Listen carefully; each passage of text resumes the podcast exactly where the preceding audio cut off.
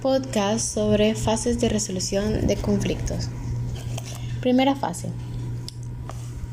Descripción del problema y valoración de su identidad. Vanessa sufre de bullying, al cual vamos a clasificar ortofobia por parte de sus compañeros. Parte 2. Especificación del problema. Vanessa estar timorado. Tiene 13 años y sufre de un constante acoso por parte de sus disques amigos o compañeros de clase, los cuales la pasan molestando porque según ellos Vanessa está gorda, por lo cual Vanessa se siente muy mal e insegura. Fase 3. Redefinición del problema. Vanessa es una niña de 13 años, lo cual ya había dicho, por lo que obvias razones está en desarrollo. Es sana y para nada gorda o con sobrepeso alguno. Es una niña la cual está siendo diariamente discriminada sin razón alguna. Fase 4. Determinación de objetivos.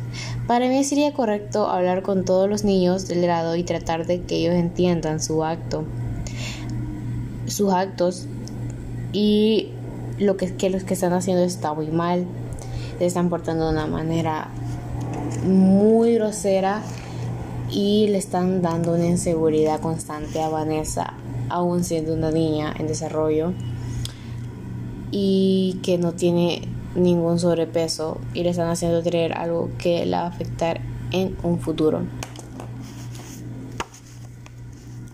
5. Búsqueda de alternativas como por ejemplo explicarles que criticarla, acosarla y hacerla sentir inconforme con su físico, con su cuerpo, le afecta mucho a ella.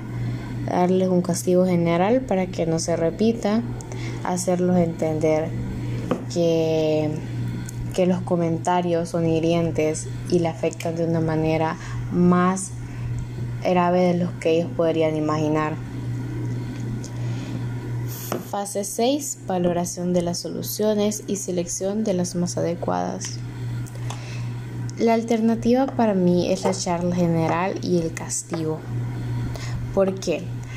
Ya que siendo niños, darles algo más fuerte o castigarlos de una manera o de otra manera sería incoherente. Estamos todavía en una etapa en la que lo podemos hacer entender lo que está bien y lo que está mal y tal vez comunicándonos diariamente y tener estas charlas con ellos y que ellos vean sus acciones y lo que están haciendo mal con Vanessa les ayude a recapacitar.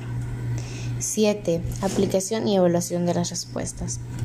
Ya teniendo esto en cuenta podemos hacerlo y ver si tienen algún efecto o si no vamos a tener que tomar una decisión con medidas drásticas o tal vez no con medidas drásticas sino con unas medidas de mayor efecto ante los amigos o más bien compañeros porque no creo que Vanessa los titule como amigos ante este problema y ante el acoso que ella está sufriendo por parte de ellos y ver sus reacciones ante esta decisión o ante esta medida no tan drástica y si no se resuelve o no veamos una mejora, tomamos otra. Muchas gracias, ese sería mi podcast.